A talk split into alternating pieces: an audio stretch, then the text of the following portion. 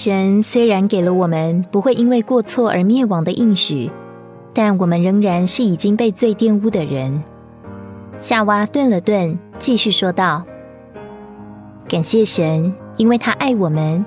虽然好像是给了你爸爸和我一些苦难作为我们的限制，但其实是为了保护并拯救我们，能从最终被释放出来。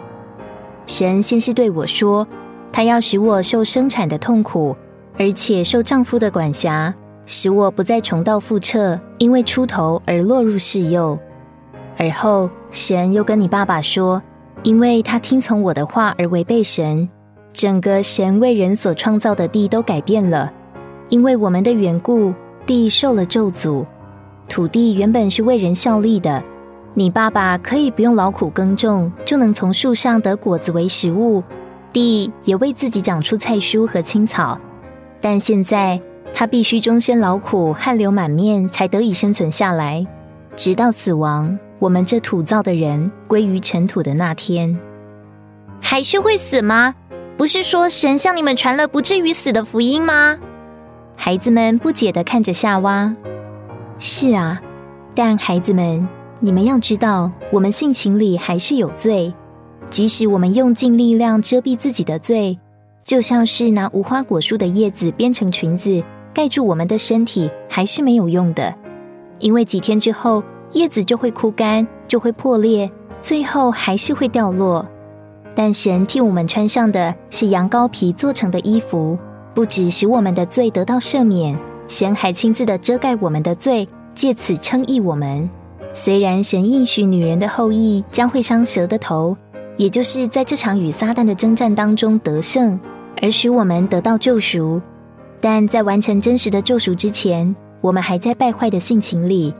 如果我们吃了生命树，就要带着有罪的性情活到永远。神并不希望这样，因为象征神生命的树是不可以让有罪的人接触的。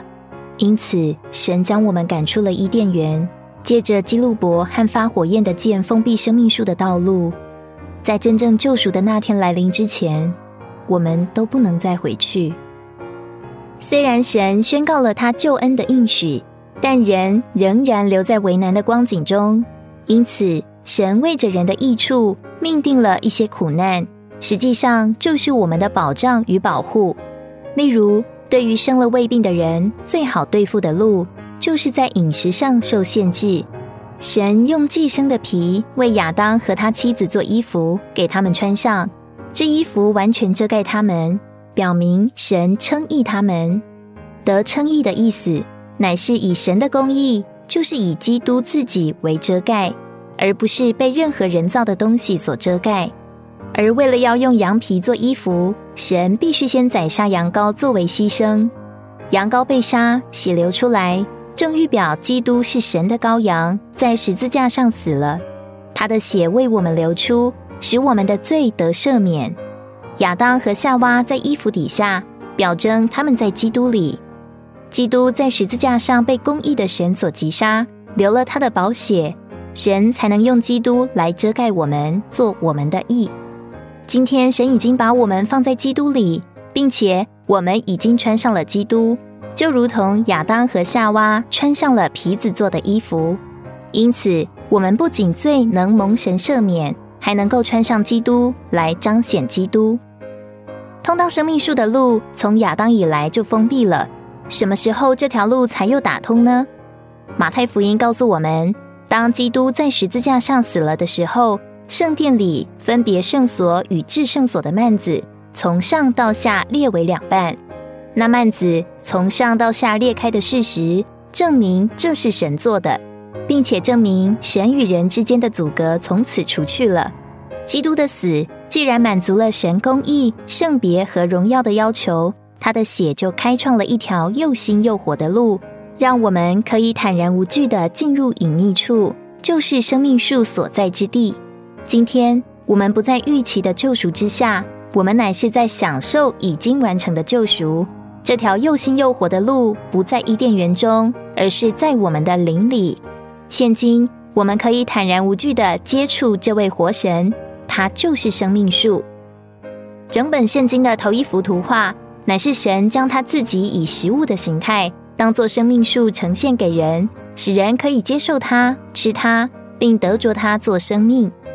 在人堕落以后，神把寄生羔羊给人，生命树是基督，羔羊也是基督，这两者乃是一。不论基督是羔羊或是生命树，接触它的路都是借着吃。基督徒的生活不仅仅是一件知识的事。更是一件吃的事，聚集是要我们吃，圣经更是给我们吃。因着人的堕落，生命树向我们封闭了；但因着羔羊救赎的血，如今生命树又向我们开启了。今天我们享受基督做我们的羔羊，救赎我们。神已经进到我们的灵里，我们需要转向我们的灵，并借着耶稣的血进入至圣所。